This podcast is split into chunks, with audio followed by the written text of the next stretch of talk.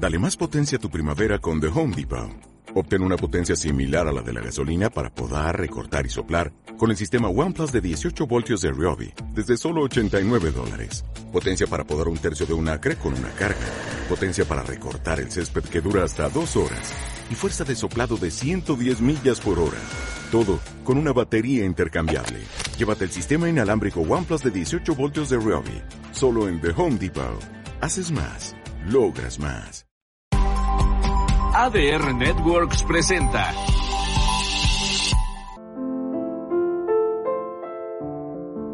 Hola, nosotros somos Ramón Martínez y César Alcántara.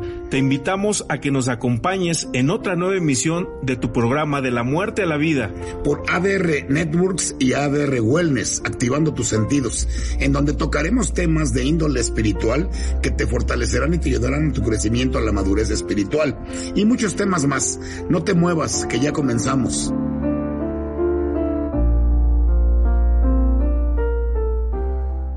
Pues gracias, muy buenas tardes. Ya estamos aquí conectados en ADR Networks y ADR Wellness, activando tus sentidos con un programa más, mi Oscar. Pues seguimos hablando de la sanidad del alma y hoy vamos a hablar de estos procesos de sanidad, ¿no? Como es que hay dos tipos de sanidad y todo el proceso de, pues, el natural y el divino, pero vamos a entrar en materia. Nos conectamos también hasta Durango con nuestro amado hermano César Alcántara. Un saludo, hermano. Dios te bendiga. Muy buenas tardes, hermano. Buenas tardes, Ramón. Buenas tardes, Oscar. Pues aquí ya un programa más listos para seguir adelante con este tema que de verdad esta clase hoy va a estar eh, increíble, va a estar increíble. Sí, ojalá que se puedan conectar con nosotros y compartir el programa para hacer de bendición a otras personas, pero pues como decíamos, sanidad del alma, hay necesidad de estar sano, Dios nos quiere sanos, y hay eh, dos tipos de sanidad, ¿no? Hay dos procesos de sanidad para el cuerpo, el natural y también el sobrenatural, que es el divino, el de Dios. De hecho, los mismos médicos, los doctores, saben que no pueden arreglar los problemas espirituales. Entienden que la sanidad del alma es interna y que no pueden realmente hacer nada. Ellos tienen un proceso de sanidad que es el natural, el que tiene en el cuerpo del ser humano, y normalmente ellos pues ocupan esa, esa, esa situación natural del hombre para apoyarla con la medicina y hacer un proceso de sanidad, claro que sí. Pero ese, ese, esa fuente de sanidad realmente viene directamente de Dios, la, la, la, la, espiritual. De hecho, hay dos fuentes de sanidad. Los dos recursos para ser sanos también se aplican en el alma. De hecho, se dice que el tiempo sana, que, que, que el tiempo cura las heridas, ¿no? Pero esta sanidad natural que ocurre a pesar del tiempo nos ayuda a sobreponernos a algunas de las dolencias internas que nos daban problemas durante nuestros años más jóvenes o más, más, más pasados, ¿no? Eh, el término natural en la sanidad es el que el mismo cuerpo produce hay anticuerpos, el cuerpo tiene una regeneración, eh, cuando viene una infección al cuerpo, pues las mismas, este, los mismas re resisten pues las, las, a las bacterias, los mismos anticuerpos que tenemos y se sana naturalmente. Pero descubrimos con el, que con el tiempo que no todos son tan fuertes, inteligentes o que luzcan, aunque luzcan mejor que nosotros, muchas personas son diferentes a nosotros, pero la mayoría de nosotros aprendemos a relacionarnos con los demás, a tener éxito en nuestros campos de trabajo ganamos el respeto de nuestras familias, nuestros amigos, nuestros compañeros de trabajo. Y a medida realmente que aumentamos en años, que nos hacemos más viejos, pues tenemos aflicciones, tenemos insabores, hay pérdidas que nos ayudan a madurar, a entender realmente que la vida es frágil y aún las personas que padecen de enfermedades mentales a menudo se recuperan naturalmente. Ellas mismas en un cierto periodo de tiempo tienen esa recuperación porque es evidente que el alma tiene poderes de sanidad naturales. Es decir, no, no, no como los, no, no como los puede localizar el hombre, sino como los tiene el cuerpo. Y no obstante, algunas personas no superan esos problemas que tuvieron en los primeros años de sus vidas. Todos arrastramos, pues ahora sí que nuestro pasado en la mente. Hay cosas que nos sucedieron de niños y decimos, ah, no, pues eso ya fue cuando tenía yo 6, 7 años, ya ni me acuerdo. Pero des desafortunadamente todos esos daños eh, van lesionando o van cargando la mente, el alma del hombre. Y, tenemos cicatrices como seres humanos, ¿no? Marcas dolorosas que dejó la vida hasta esta vida adulta, no solamente desde pequeños. Y todos nosotros quizás vamos a tener algunas heridas o lesiones del pasado que afectan nuestra actitud y pues nuestras acciones presentes. Algunos arrastramos pues ciertas, ciertas problemáticas, ¿verdad? Que van afectando nuestro presente y que las tuvimos desde niños. Para algunos, sin embargo, las cargas emocionales son tan pesadas que apenas pueden funcionar de manera normal. Muchas de esas personas han sufrido quebrantos emocionales, mentales, y cuando las lesiones son demasiado profundas, los resultados pueden ser permanentes. Eh, los psicólogos, los psiquiatras normalmente sanan todo esto dopando al, al, al, al pues al, enfermo, pues, para que no se haga daño y para que no sea un daño a los demás. Pero ellos procuran a través de la medicina y del consejo, las terapias profundas, pues eh, arreglar estos problemas que son realmente mentales. Eh, la, la palabra de Dios dice que cuando hay problemas mentales es el resultado de la ausencia de Dios no tanto problemas psíquicos, porque el alma realmente está regida por lo que tú alimentas, ¿no? Puedes alimentar con el cuerpo o puedes alimentar con el espíritu.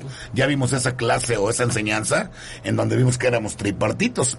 Así pues, como existen enfermedades físicas que pueden ser curadas y que también no pueden ser curadas, igualmente hay enfermedades del alma que no pueden ser ayudadas utilizando estos medios naturales. Y a fin de arreglar, de restaurar, de sanar un alma en ese estado, pues se requiere un milagro de parte de Dios. Él es el único que tiene el poder, este Oscar César, de meter su mano poderosa en el interior del hombre y sacar todo, todo lo que no nos sirve, ¿verdad? Conozco jóvenes que han quemado sus neuronas con las drogas y hasta decimos que una neurona muerta ya no resucita. Esas ya son pérdidas irrevocables y jóvenes que eran saludables, que eran talentosos, que tenían un porvenir brillante en su vida y, y ahora están quebrantados de sus espíritus, enfermos en sus mentes, enfermos en sus cuerpos. Y bueno, la pregunta es obvia, ¿hay alguna esperanza o será ya demasiado tarde? Pues únicamente un milagro de parte de Dios es el que puede pues eh, acabar con esa necesidad de sanidad en esta naturaleza espiritual. Y pues alabado sea Dios, ¿no? Porque pues Él es el que nos da la esperanza él nos da una esperanza que no se marchita, que nos permite realmente confiar en Él. Y nuestro Señor, el Dios Todopoderoso, es el hacedor de milagros y maravillas. Y Él tiene misericordia de quien Él tiene de quien él quiere tener misericordia. Normalmente ese tipo de casos son muy muy radicales y requieren, como decía, no solo, no solo la mente, no solo la medicina, no solamente la ayuda, sino un milagro radical, ¿no? De parte de, nuestro Dios de amor. Oscar. Así es, así es. Ahorita vemos lo que es lo natural por uno mismo. Que el tiempo lo cura, pero pues no es así. No, no, no. Es, a, veces hay... algo, algo muy interesante. Dios es el que pone su mano poderosa y es el que puede sanarnos de toda situación. y ahora vamos a ver lo sobrenatural y lo vamos a lo vamos a examinar en estas preciosas palabras de la palabra de Dios que dice en Isaías 58:10 y si diréis tu tu pan al hambriento si diereis si dieres tu pan, al, hambriento y saciares al alma afligida en las tinieblas nacerá tu luz y tu oscuridad será como el mediodía dice el dolor de ser rechazado puede ser sanado únicamente por el amor y la aceptación de Dios desea alcanzar a los afligidos a través de que usted, de mí y por medio de nuestros corazones y manos. También dice David, experimentó sanidad. Sí. David habló por todos nosotros en su hora de dolor interno cuando clamó. Y eso lo vemos en Salmos. Salmos 41.4 dice, yo dije, Jehová, ten misericordia de mí, sana mi alma, contra ti he pecado. Sí, que reconocer, ¿no? Que contra Dios es contra quien hemos pecado. sabemos que David conocía personalmente al respecto ese amor de Dios que sana y, o nunca podría haber escrito en el Salmo 23, ¿verdad? Porque ¿qué dice en el Salmo 23? Jehová es mi pastor. Nada me y nada me faltará. Confortará, sanará, ¿qué? Nuestra alma. Restaurará, sanará el alma, claro. La sanidad viene de Dios. Sí. Más tarde el salmista habla de la gracia de Dios expresada en las siguientes hermosas palabras. Vamos a ver, Salmos 143, 3, 5 y 6. No, 147. 47, perdón. 3, 3 5, y 6. Exacto, sí, Él sana a los quebrantados de corazón y venda sus heridas. Grande es el Señor nuestro y de mucho poder, y su entendimiento es infinito. Jehová exalta a los humildes y humilla a los impíos hasta la tierra. Y gloria a Dios. Gloria a Dios. Hijo, qué impresionante. Vamos a ver también Jesús obró sanidad. Entonces, hay un pasaje especial en los evangelios, los cuales se ha visto en una luz, en una nueva luz. Me gustaría compartirle con ustedes, pues habla de la naturaleza del misterio de sanidad que Jesús pues, nos dio en Mateo 4, 23 y 24. Y recorrió Jesús toda Galilea, enseñando en las sinagogas de ellos y predicando el Evangelio del reino y sanando toda enfermedad y toda dolencia en el pueblo. Y se difundió su fama por toda Siria y le trajeron todos los que tenían dolencias, los afligidos por diversas enfermedades y tormentos, los endemoniados, lunáticos, paralíticos y los sanó. Es de interés notar que las escrituras dicen que Jesús sanó toda enfermedad y toda dolencia eso lo vemos ahorita en el versículo 23. Así es, así es. Esto incluía las enfermedades espirituales, mentales, emocionales, físicas. En el versículo 24 nombra algunas de las enfermedades relacionadas con cada parte del ser total del hombre. Que vemos, la número uno, ¿cuál era? Enfermedades espirituales, posesiones demoníacas. Las dos enfermedades emocionales, los tormentos. Y enfermedades físicas, que serían la parálisis, el que no podía caminar, ¿verdad? Sí. y, él estaba muy involucrado realmente en la sanidad de la gente porque la misericordia la tenía flor de piel. Es, es importante ver que el Señor Jesucristo es nuestro testimonio de, de poder amar al prójimo y de poder eh, provocar que el, que el Espíritu Santo, el poder de Dios que ya está en nosotros, pueda seguir sanando a la gente. Esa es básicamente la enseñanza, ¿no? Así es, lo, lo sobrenatural. Así es, lo sobrenatural, claro. Que lo que Dios hace para sanar nuestras almas. ¿no? Así es. ¿Cómo ves, César? No, pues eh, estoy escuchando con atención y la verdad qué importante es saber que cuando el ser humano está enfermo en el alma, se ve reflejado en el espíritu, ¿no? Y por eso la importancia hoy de entender que eh, es tan importante la sanidad física, pero sobre toda cosa más importante es la sanidad del alma vemos que Jesús sanó, eh, hizo milagros, libertó a los cautivos, trajo libertad a, los oprimidos, pero Dios sana hoy, o sea, Dios sigue sanando hoy. Dice la palabra de Dios que es el mismo ayer, hoy y por los Amén.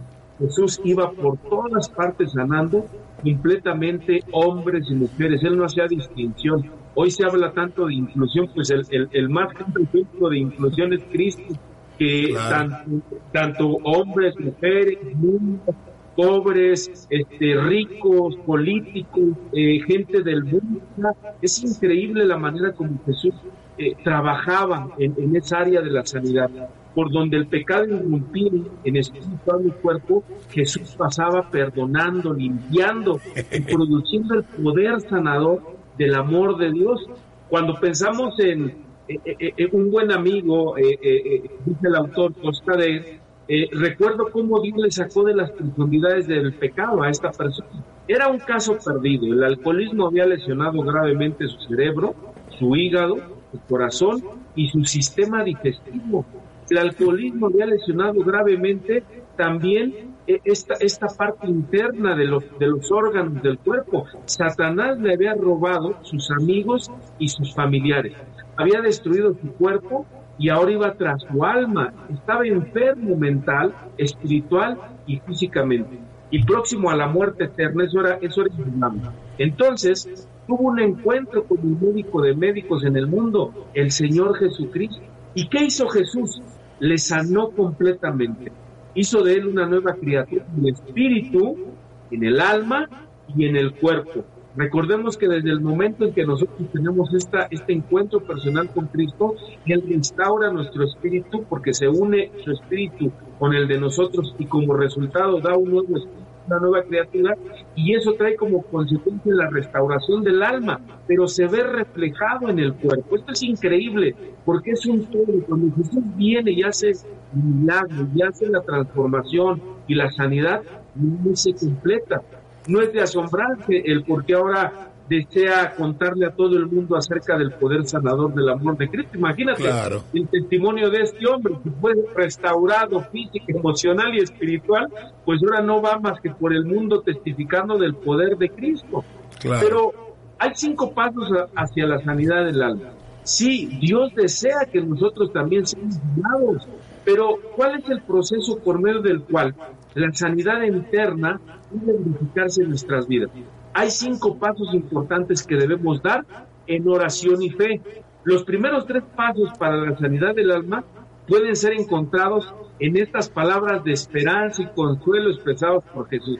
Y es un versículo que, que, lo hemos escuchado miles de veces, que lo hemos escuchado muchas predicaciones, hemos escuchado estudios bíblicos, hemos estudiado, pero va más allá de un conocimiento humano, esto tiene que ver con lo espiritual, con la revelación del Espíritu, porque Jesucristo mismo dice, venid a mí los que están trabajados y cargados, y yo los haré descansar. Es una cuestión de la decisión, es una cuestión de yo realmente ir en obediencia, en confianza en que si yo voy a Él, Él me va a hacer descansar. Dice, lleven mi yugo sobre ustedes y aprendan de mí, que soy manso y humilde de corazón, y hallarán descanso, fíjate, restauración para sus almas. Fíjate qué increíble. Primero entonces, vengamos a Jesús.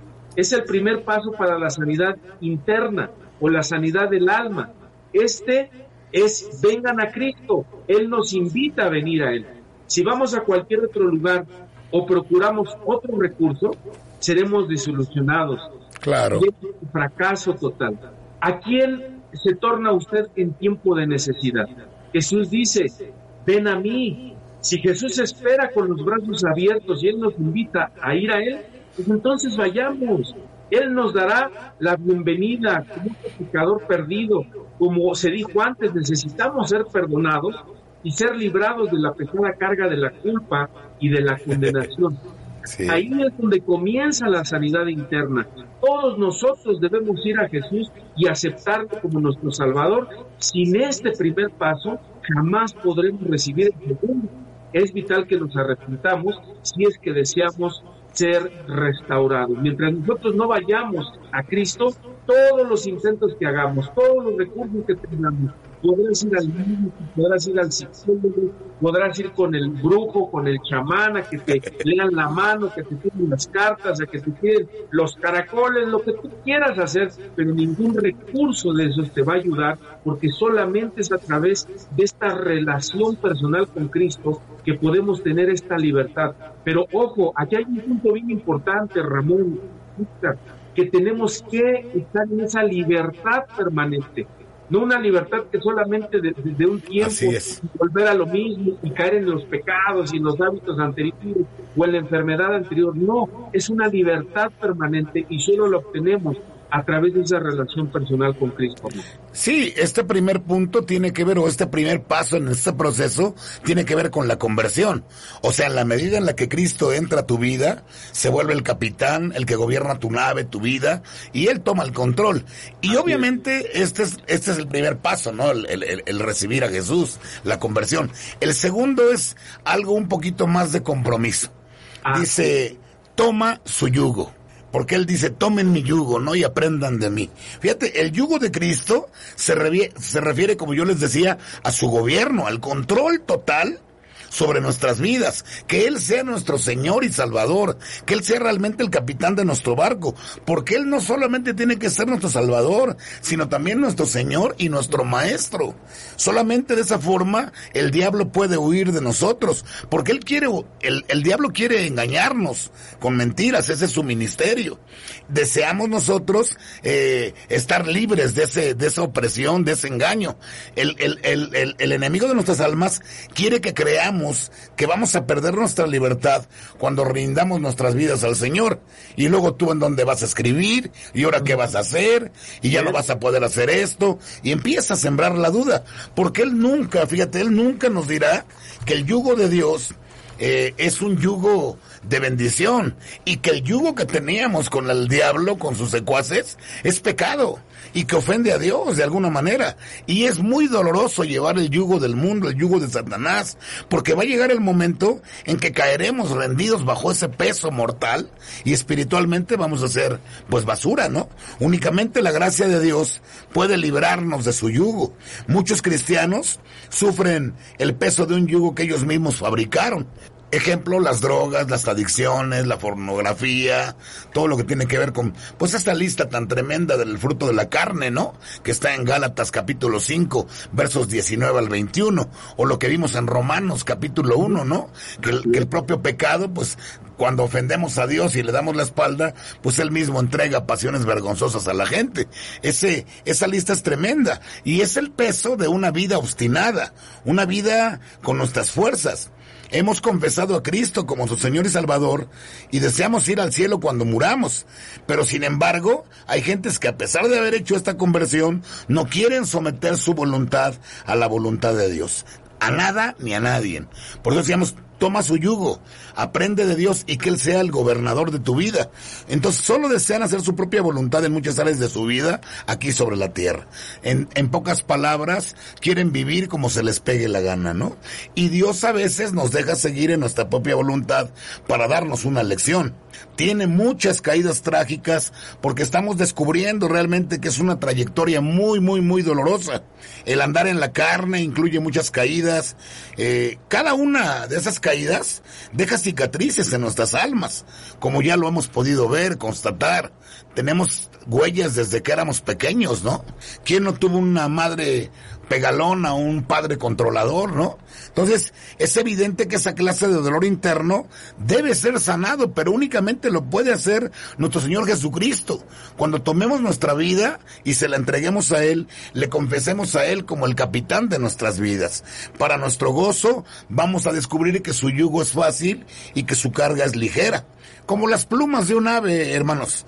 La sumisión total de nuestras vidas a Jesús significa sanidad, total en nuestras vidas, en nuestras almas, por medio de Jesús.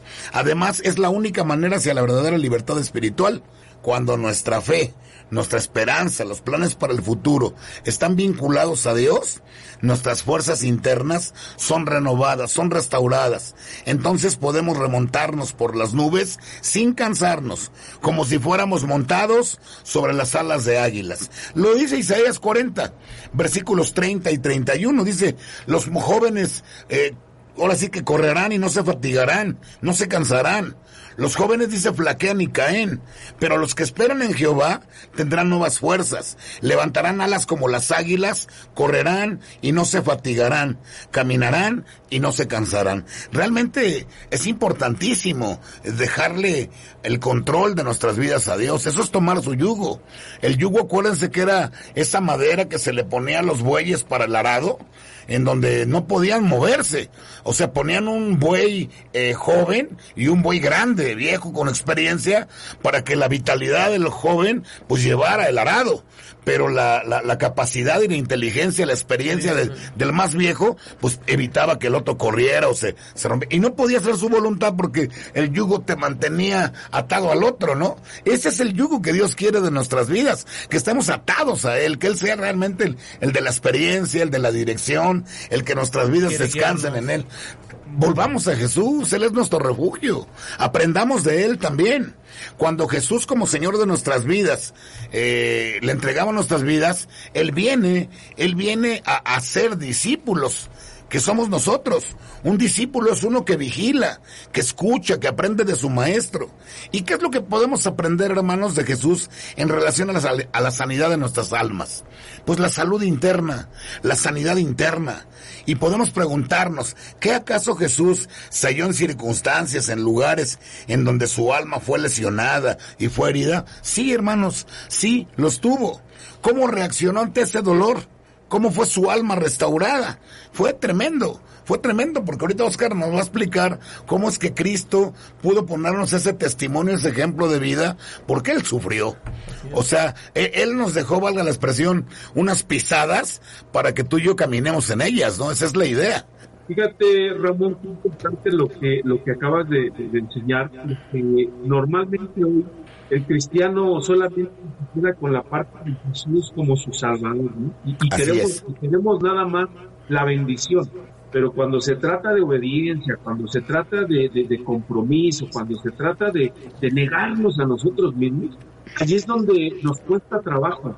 Pero nos cuesta trabajo porque no estamos siendo obedientes a Dios, no estamos caminando juntamente con Él, no estamos siguiendo sus pisadas. Así es, así y Empezamos a poner nuestros argumentos, empezamos a poner nuestra, nuestros métodos, nuestros recursos y vamos a fracasar.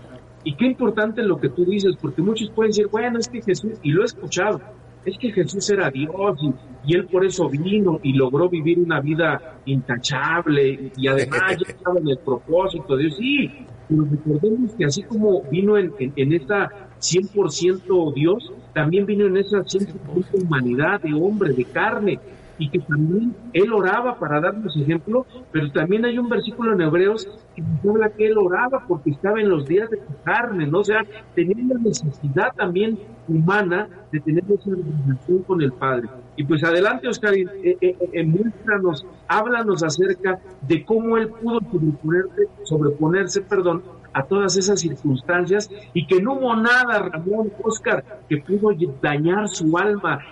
Es, increíble. Adelante. Sí, vamos a ver en el punto número inciso A que él sufrió también. Y así como él sufrió, dice que Jesús es el patrón o modelo perfecto para nuestras vidas tenemos que usarlo, usted lo decía al último, tenemos que seguir ese yugo, ese yugo que era seguir al lado de él. Así por, es. por eso aquí nos lo pone, que Jesús es el patrón y modelo de nuestra Sí, un testimonio, él, él, modeló realmente la forma de vivir el cristianismo. Así es, si podemos descubrir cómo él en su humanidad afrontó y triunfó sobre todos los problemas, de seguro que también nosotros podremos hacerlo. Claro, claro. Vayamos a la palabra de Dios para nuestras respuestas. Él escenario donde los agravios de Jesús comenzaron fue en el huerto o, jardín, del Hexemaní. Y lo vemos en Mateo 26, 37 al 38. Y tomando a Pedro y a los dos hijos de Zebedeo comenzó a entristecerse y angustiarse en gran manera. Entonces Jesús les dijo, mi alma está muy triste, hasta la muerte quedaos aquí y velad conmigo. Así es. Las, las horas terribles que siguieron en el cabello fueron de, escritas por su profeta Isaías. Él dijo que el cuerpo de nuestro Señor Jesucristo sería azotado y que por sus heridas o llagas nosotros seríamos curados, sanados, curados, limpios. Por sus llagas somos nosotros curados. Isaías 53:5 dice, creo que él también sufrió en su alma para que nuestras propias almas fueran sanadas. Escuche estas palabras adicionales de la pluma del profeta Isaías 53, 11 al 12 dice, veré el fruto de la aflicción de su alma y quedará satisfecho por su conocimiento. Justificará mi siervo justo a muchos y llevará las iniquidades de ellos. Por tanto, yo le daré parte con los grandes y con los fuertes repartirá despojos por cuanto derramó su vida hasta la muerte y fue contado con los pecadores habiendo él llevado el pecado de muchos y orado por los transgresores. impresionante, ¿no?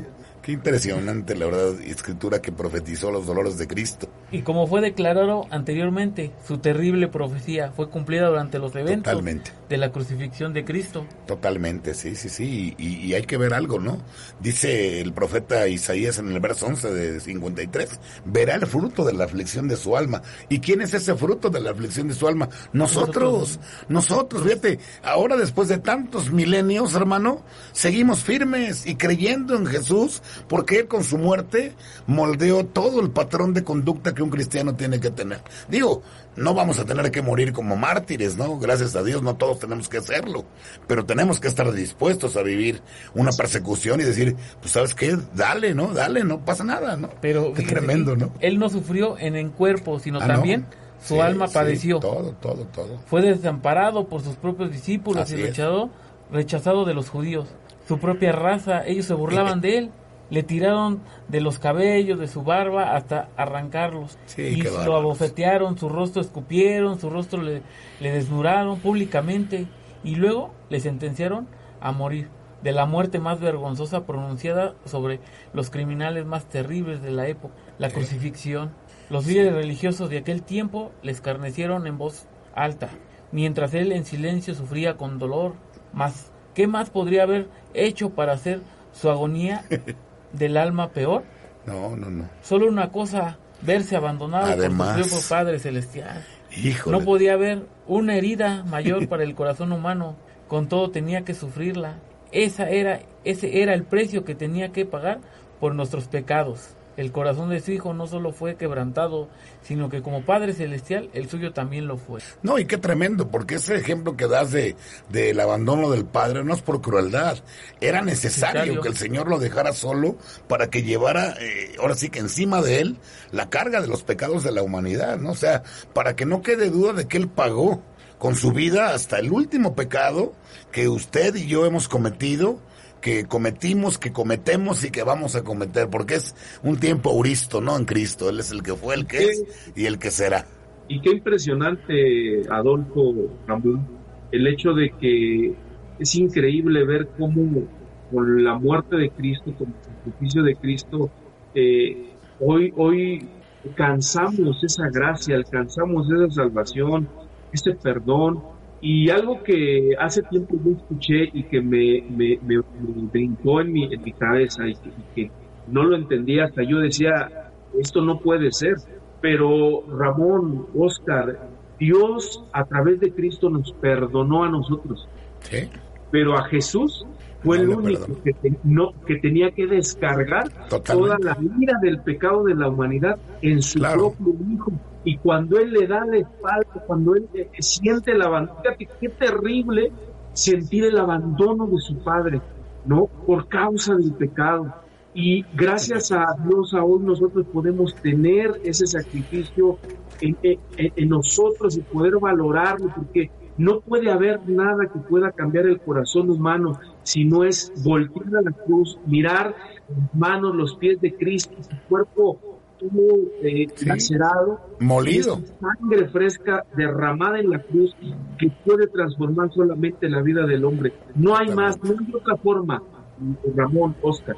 Fíjense, fíjense que dice en segunda de Corintios 5:21, al que no conoció pecado, por, por nosotros lo hizo pecado, para que nosotros fuésemos hechos justicia de Dios en él. Cuando lo tuvo que haber sido aquel clamor surgido de los labios de Jesús a medida que ascendía desde la tierra hasta el cielo. Dios mío, Dios mío, ¿por qué me has desamparado? Eso lo vemos en, en Marcos 15:34. En realidad cuando la, lanza fue incrustada en el costado de Jesús, lo que salía fuera de su cuerpo fue más que... Fue meramente. Fue meramente agua y sangre. Así es, así es. Por cuanto su, vida, su alma hasta la muerte. Así es. eso fue eso lo dice en Isaías 53, 12. Si el Señor Jesús ofreció su alma a fin de que nosotros pudiéramos recibir sanidad para nuestra para la nuestra, sin duda alguna, él experimentó cada lesión dolorosa sufrida por el alma del hombre. Sí, qué impresionante, ¿no, César?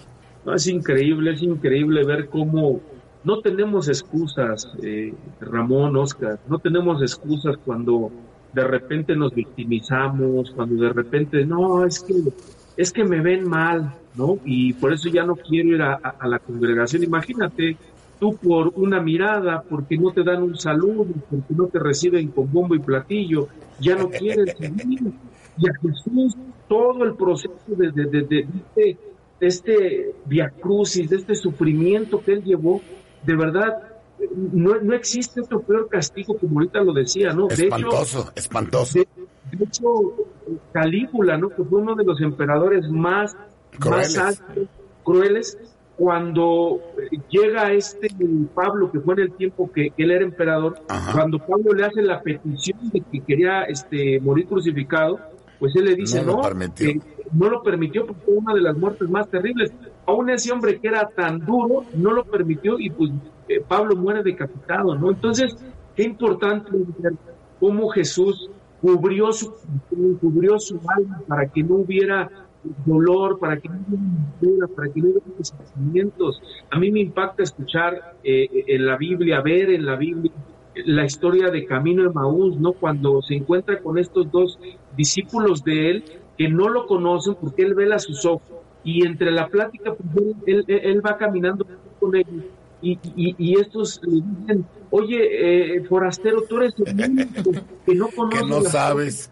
que no sabes las cosas que han pasado por aquí. Y Jesús les contesta, ¿cuáles cosas? Llevaba tres días que había pasado todo eso y él ya no se acordaba.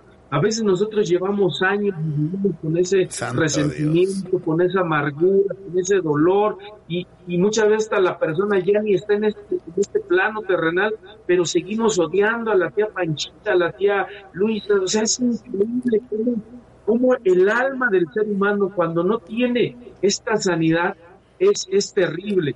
Ahora, él perdonó la tensión y contorsión de su alma durante aquellas horribles horas debieron haber sido terribles.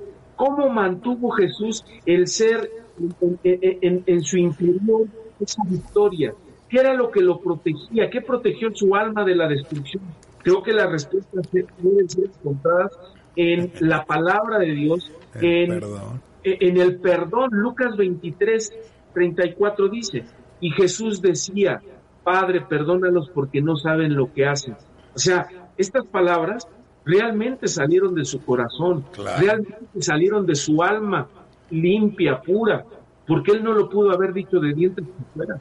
Él fíjate, perdón César, me impresiona mucho porque fíjate cómo dice, ora a su padre por lo que está sufriendo y le dice, Padre, perdónalos porque no saben lo que hacen. Fíjate, hasta en segunda persona se quitó él en segunda página porque dice, pudo haber dicho, no saben lo que me están haciendo.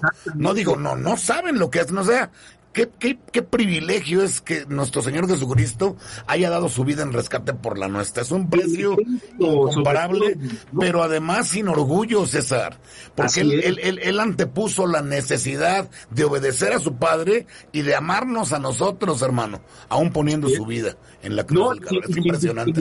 Sin ¿no? Sin victimizarse, sin hacerse la víctima, como muchas de las veces nos hacemos nosotros es que me lastimaron, es que me dañaron. A Jesús también lo lastimaron, a Jesús también lo dañaron, lo traicionaron, lo humillaron, lo becaron y sin tener... ¿Y perdonó? ¿Y perdonó? Y perdonó exactamente, que, que, es, que este es el más claro ejemplo de, del camino que Él quiere trazar en nuestras vidas, que ya trazó y que quiere que nosotros sigamos. Exacto. Si, si, Él perdonó, lo que Él desea es que también tú y yo perdonemos. Porque ese es el secreto realmente de no cargar tanta amargura y frustración. Exacto. Ahora sí que en el, en el corazón, en el alma, ¿no? Porque Él perdonó. a mí lo que me impacta es ese versículo 34 que dijiste, César, y que dice la palabra, porque dice, le pide a Dios que les perdone lo que, porque no saben lo que, lo que hacen, pero perdón perdónalos porque no saben lo que ellos hacen, ni siquiera tienen ni idea. No es lo que me hagan a mí, es todo ese cúmulo de oscuridad que había en entenebrecimiento en el hombre, hermano. Y Qué tremendo. Y, que literalmente cuando nosotros vivimos alejados de Dios, estamos en oscuridad. Así es. Estamos actuando totalmente. como gente que no tiene sentido, como gente con una locura. Porque es increíble ver hoy la sociedad todo lo que sucede, todo lo que está a nuestro alrededor, y pareciera que ya no hay sentido común, ya no hay sentimientos, ya no hay valores. es el resultado del pecado y de estar ciegos ante, ante, ante no querer, no por, no por evidencias, no porque falte fe, al no querer reconocer la existencia de Dios. porque Dios existe y ahí está y lo podemos ver cada mañana, en cada ese, ese es el peor pecado del hombre, ¿no? Darle la espalda a Dios, ¿no? Es impresionante lo que tú dices. Ahora, ¿qué era lo que protegía y restauró el alma de Cristo? Era el perdón, en realidad. Eso es lo que tenemos que aprender de Jesús, el cómo perdonar, que es la clave o la llave principal hacia la sanidad eterna. Tenemos que perdonar. Recordemos Recuerde usted que la historia, cuando es relatada que Jesús acerca del hombre en a quien su amo le había perdonado una gran deuda, Jesús habla acerca de una historia de un hombre que le perdona a uno de sus siervos una gran deuda y con todo y eso, el que se le perdona esa gran deuda, él no pudo perdonar a otra persona de una deuda menor que le debía. El amo se enoja mucho con él y cuando se entera acerca de ese espíritu implacable, por consiguiente lo manda echar en prisión para que fuera atormentado por sus verdugos. Jesús le aplicó de una manera muy personal esa, esa, esa historia, la aplicó de una manera muy personal. Dice el versículo, el, capítulo de Mateo 18, versículos 30 al 35. Mas él no quiso, sino se fue y le echó en la cárcel hasta que pagase la deuda. Viendo sus consiervos lo que pasaba, se entristecieron mucho y fueron y refirieron a su señor todo lo que había pasado. Entonces, llamándole a su señor, le dijo: Siervo malo, toda aquella deuda te perdoné porque me rogaste. ¿No debías tú también tener misericordia de tu consiervo? Como yo tuve misericordia de ti, entonces su señor enojado le entregó a los verdugos hasta que pagase todo lo que debía. Sí también mi Padre Celestial hará con ustedes si no perdonan de todo corazón cada uno a su hermano sus ofensas. ¿Qué quiso decir Jesús con eso? Si somos negligentes en perdonar a los demás, una raíz de amargura o resentimiento puede comenzar a crecer en nuestras almas. Llegará el tiempo en que el cual resultará en frutos muy amargos. Nuestras almas sufrirán si, si retenemos rencores o resentimientos de enojo contra otros. Tal dolor traerá una parte de nuestra vida, una vida que vive en ese, eh, eh, una vida que viene a ser un infierno sobre la tierra. El perdón es la llave que abre la puerta de esa salida, de ese lugar de tormento. El salmista David lo dijo claramente cuando hablando Jesús cuando dijo en Salmos 16, 10, porque no dejará mi alma en el Seol, ni permitirás que tu santo vea corrupción. Nuestras almas pueden ser en realidad, pueden llegar en realidad a pudrirse, a corromperse en ese infierno implacable. El infierno no pudo retener al Señor Jesús porque él ya tenía la llave del perdón en su mano cicatrizada por los clavos. Si usted, yo, estamos sufriendo de la enfermedad del alma llamada resentimiento, de una mirada, volvamos a la cruz, miremos a la cruz, miremos a Jesús para que nos de la gracia del perdón. Ese es un remedio rápido y seguro que puede traer sanidad a nuestro alma. Pronuncie estas palabras, Padre, perdónalos y perdóname a mí ahora mismo por amor a Jesús y en el nombre de Jesús te lo pido. Amén. Tenemos que confiar plenamente en que así será, Ramón. Fíjate qué impresionante lección la de hoy o enseñanza, porque de verdad es impresionante el perdón que Dios nos ha dado. Se dice bien fácil, ya Dios me perdonó, pero nada más quiero que regresemos la película de nuestras chuladas y nos vamos a dar cuenta que es imposible, de verdad. Hemos causado tanto daño a otras personas que inclusive se han negado a perdonarnos. Y imagínate el cúmulo de ofensas que con nuestra manera de vivir hemos hecho para con Dios. Y él, así, borrón y cuenta nueva, dijo, esto es nuevo dice la segunda carta de Corintios capítulo 5 versículo 17, de modo que si alguno está en Cristo, nueva criatura es. Las cosas viejas pasaron, he aquí, todas son hechas nuevas. Es impresionante el regalo de perdón, de salvación, de vida eterna que Dios nos dio. Eso es, fíjate, un, un, un, punto muy doctrinal, valga la expresión, para poderle compartir a la gente el amor de Jesús porque a veces nos volvemos religiosos y le estamos diciendo, no, es que eres idólatra, no tienes que hacer esto. E, en realidad, estamos hablando de cosas que son dogmas en la teología y en toda esta doctrina de, santidad y cosas que, que, nos llevan y que nos desenfocan, hermanos, de lo que es realmente lo más importante, ¿no? La gran comisión. La gran comisión que Jesús nos encargó, que dijo, vayan y hagan discípulos a todas las naciones, bautícenlas en el nombre del Padre, del Hijo y del Espíritu Santo, y enséñenles que guarden, que obedezcan, dice en el hebreo natural, todo lo que yo les he enseñado. Fíjate, y lo que Él nos ha enseñado es su amor. Lo, lo, lo, que vemos en esta, en esta enseñanza del día de hoy es el amor, es el perdón de Dios que no tiene parangón, hermano, porque a veces batallamos nosotros mismos para perdonar a otros y no se diga las chuladas que les hicimos a otros, cómo nos las van a perdonar o cómo no nos las han perdonado, ¿no? Entonces el ejemplo de Jesús es, es, es, es llano, es, directo, es sin cortapisa, hermanos. ¿Sabes qué? Perdona.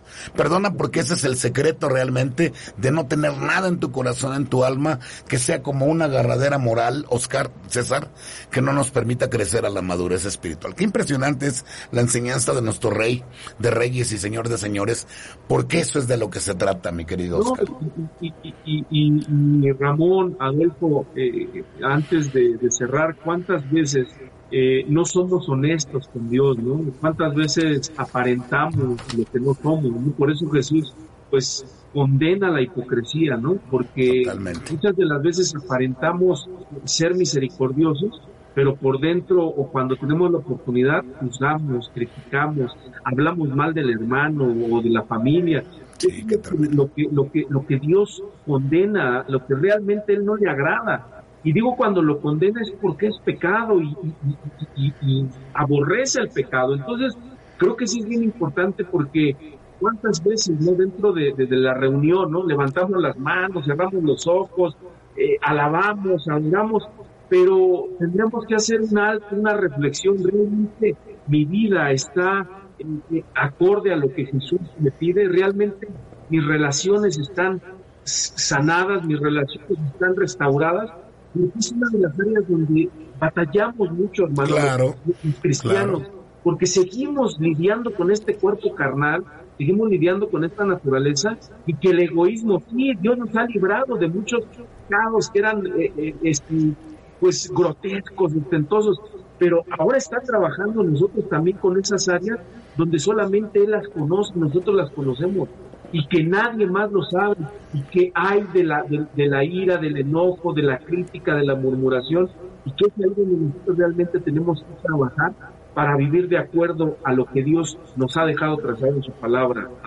Sí, pues creo que es esta parte donde pues tenemos que entregarle nuestra voluntad, porque tenemos un modelo un patrón como lo veíamos, pues que tenemos que seguir esa línea para poder... ¿Cómo das en el clavo en esta enseñanza? La verdad es hacer su voluntad, ¿no? O sea, incrustarnos en la voluntad de Dios. Se dice bien fácil, hermano, pero qué difícil es. ¿Cómo, cómo batallamos en esta carnicería que tenemos? Que te decía yo, es como el producto de los sentidos que, que alimentan el alma con la carne, ¿no? Con las cosas que vemos. Pero cuando alimentamos con la enseñanza de la palabra, con la vida de Jesús, con su testimonio, estamos alimentados del Espíritu, ¿no? ¿Y qué gana? ¿Qué gana en esa alimentación de del alma. Lo que, lo que le des más a tu alma. si le das la parte espiritual o le das la parte carnal, ¿no? Y es impresionante y de verdad, pues yo me maravillo realmente de, de ver que estas dos fuentes de sanidad, tanto la natural como la espiritual, eh, son una decisión que tú y yo tenemos que tomar. Qué privilegios qué privilegio es tomar esta sanidad natural que el propio cuerpo tiene y usarla en bendición, pero también acudir realmente, no tan solo al médico, ¿no? Porque también los médicos comen, ¿no? Eh, Dios le dio la sabiduría también a los médicos para que tú acudas a él. Son nuestra autoridad médica. Pero también acudir al médico de médicos, que es el que tiene realmente esa posibilidad de hacer el milagro. Milagros de sanidad, milagros que no se ven. Por eso son milagros, porque cuando Dios hace un milagro sale de sus estatutos normales, ¿no? Hace cosas que son sobrenaturales, ¿no? Y es un privilegio. Pues mira, y, Ramón, nota lo que tú dices, cómo a lo largo de todos los evangelios, en todas las personas que él sana, la sana en las tres áreas, tanto espiritual como emocional como físicamente. Recordemos una mujer del flujo de sangre. Ese encuentro con Jesús le sanó el espíritu. Ese encuentro con Jesús le sanó el alma, las emociones, pero también le sanó en lo físico y el leproso y el paralítico. Todos los ejemplos de sanidad, totalmente. Pues mire, yo no me quiero ir sin dar saludos. Qué bueno que están este, viéndonos Lidia Báez, este, María Sonia Moya Ochoa, siempre están al pendiente de la programación. Y Lupita Alcántara también, que realmente, pues les mandamos bendiciones, gracias gracias por estar conectados con nosotros y gracias porque pues finalmente también son parte de la familia del programa de la muerte a la vida. Saludamos también por ahí a Roberto Sigüenza Palafox, a Esperanza Garfias, que también nos está mirando desde Zacatecas. Un saludo, bendiciones. Dice este Roberto Sigüenza eh, Palafox, solo a través de la escritura es ahí eh, donde encontraremos una verdadera una verdadera, perdón, salida a las adicciones, llámense como se llamen. Yo fui un hombre inmensamente inmerso en esta área de las drogas y el alcoholismo. Yo sentía que ya no podía y aún mi familia dijo que ya no me había, que ya no había remedio para mí. Y de verdad que el Señor tiene misericordia de mí y lo atuvo cuando yo a Él llegué cansado con esa vida vacía y comenzó a tomar la palabra de verdad y comienzo a creer en lo que Él podía hacer en mi, en mi vida a la luz de su palabra. Y hoy completamente recuperado de esa mala manera de vivir, recibí mi sanidad física de esa opresión, de las adicciones y solamente les puedo decir algo, Dios es fiel y es bueno, levantando por el amor de Jesús hermanos, de ahí que me rescató el Señor, restauró mi forma de vida, Él llenó el vacío que había en mi corazón, que ni el alcohol, ni las drogas, ni las mujeres, ni el dinero, etcétera, etcétera, pudieron llenar ese vacío. A Dios gracias por su amor y apoyo en los momentos más difíciles. Hoy en día, pues realmente entendemos esta parte, ¿no? Que es difícil vencer la carne, pero Dios está al pendiente de nosotros. Y bueno, recordarles también que hay una página en internet, solo tienen que entrar a Google o cualquier plataforma que tengan para entrar a internet, www.fundacionemanuel.com. Eh, Emanuel Fundación Emanuel, así corrido, junto con minúsculas y con doble M. Y ahí van a encontrar todos los aditamentos espirituales para el crecimiento, la madurez espiritual. Les encargamos que vean ahí, pues la Biblia hablada, la Biblia dramatizada, la Biblia leída, planes de lectura, testimonios desde la cárcel, libros cristianos, este, testimonios realmente que, pues hacen libros, este, espirituales también para ayudarnos al crecimiento. Y lo más importante es que en esta plataforma, pues todo es gratuito, no lo puedes implantar en tu, en tu PC o en tu móvil y pues tener todo lo que enseñamos aquí y en otros lados por lo que giramos en la palabra de Dios. Repito, www.fundacionemanuel.com y ahí pues pueden ver todo lo que sea. Tenemos una cita, mi César, dentro de ocho días. Nos despedimos a la distancia. Gracias porque siempre pues tu sabiduría, ¿verdad? Es, es la que nos permite tener un programa bueno. De verdad, te felicitamos, damos gracias a Dios por tu vida. Oscar, muchas gracias por estar aquí. y pues a Arthur ahí en los controles, muchas gracias, como siempre, la atención, ¿verdad? De, pues de estarnos eh, eh, dando las facilidades para hacerlo. Nos vemos la próxima semana aquí en ADR Networks y ADR Wellness, activando tus sentidos. Gracias. Nos vemos la próxima semana, el jueves en punto de las 4 de la tarde, en tu programa De la muerte a la vida, en donde seguiremos tocando diversos temas de índole espiritual que te fortalecerán en tu crecimiento a la madurez, con grandes invitados y especialistas. No faltes. Por ADR Networks y